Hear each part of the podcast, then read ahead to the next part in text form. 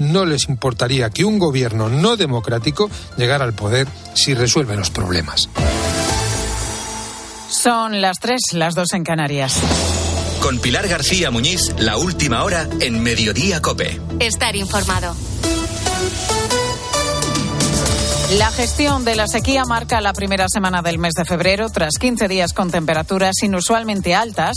El jueves se espera que lleguen las eh, primeras lluvias, aunque habrá que ver si alivian algo las restricciones que, por ejemplo, sufren ya casi 6 millones de habitantes de 200 municipios catalanes. Hoy el Gobierno central y el catalán han pactado el pago a medias de dos nuevas desaladoras en Barcelona y Girona y traer agua en barcos desde Valencia a partir de junio si fuese necesario. Fernando López Miras, el presidente de la región de Murcia, ha pedido esta mañana en Herrera, en COPE, un plan hidrológico nacional. Hacen falta más criterios técnicos y menos criterios políticos. Si nos sentásemos las 17 comunidades autónomas, con técnicos, con expertos, que si ponemos datos objetivos encima de la mesa, hay eh, más reservas hídricas en España que demanda y que además hay agua suficiente para sostener medioambientalmente nuestros ríos y todos los ecosistemas y también para poder ser utilizada por el ser humano. Regresa al debate sobre la solidaridad entre regiones a la hora de repartir el agua. Jorge Azcón, presidente de Aragón, María Chivite, presidenta de Navarra, y el manchego Emiliano García Paje. Quiero que también escuche la voz de los aragoneses y quiero pedirle que no tomen ninguna decisión que afecte al agua del Ebro sin haber escuchado a los aragoneses. Yo creo que Navarra viene haciendo la tarea históricamente en lo que tiene que ver con infraestructuras relacionadas con el buen aprovechamiento y buena utilización del agua y vamos a seguir haciendo Agua para beber, sí. Agua para regar, sí sobra. Y aquí no sobra.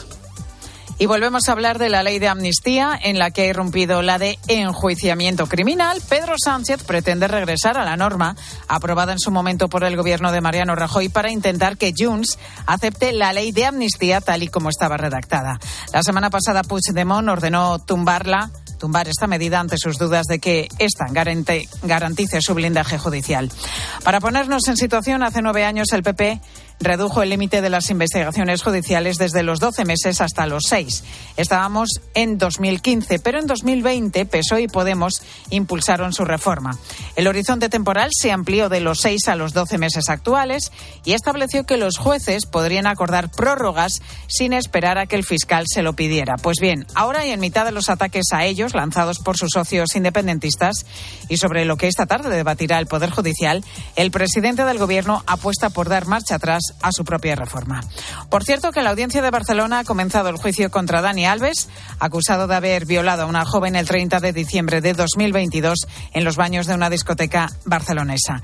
El futbolista, que lleva más de un año en prisión provisional, va a declarar el miércoles ante el tribunal. La acusación pide 12 años de cárcel para él y la fiscalía 9. Con el 85% de los votos y 58 de los 60 diputados de la Asamblea, Nayib Bukele ha revalidado por cinco años más la presidencia de El Salvador. Este expublicitario de 42 años hace oídos sordos a quienes critican que varios artículos de la Constitución del país prohíben expresamente su reelección. Nosotros no estamos sustituyendo la democracia, porque El Salvador jamás tuvo democracia. Lo dice el pueblo. Los salvadoreños han apoyado su mano dura contra las maras y la inseguridad ciudadana. Los datos le avalan. En 2015 en El Salvador se producían 103 homicidios por cada 100.000 habitantes, una de las tasas más altas del mundo. En 2022 había caído a poco más de dos por cada 100.000. Sin embargo, varios organismos internacionales denuncian que durante su primer mandato Bukele ha detenido a 76.000 personas sin ningún tipo de garantía. Carlos Malamud, catedrático de Historia, ha asegurado esta mañana en Herrera en Cope que son muchas las sombras que se ciernen sobre el dirigente del país. Obviamente había que tomar algún tipo de medida, medidas que no se venían tomando desde hace varias décadas, ¿no? Y que llevaron al país a la situación eh, previa a la llegada de Bukele al poder. También es verdad que hay una gran opacidad en cuanto a los métodos utilizados por, por Bukele. Deportes en Mediodía, Cope. Estar informado. José Luis Corrochano, ¿qué tal? Muy buenas tardes. Hola Pilar, buenas tardes. El empate del derby da esperanzas a los perseguidores del Real Madrid. La liga está así, jornada 23, Real Madrid líder a dos puntos el Girona, a ocho el Barcelona, a diez el Atlético de Madrid, el sábado que viene Real Madrid-Girona.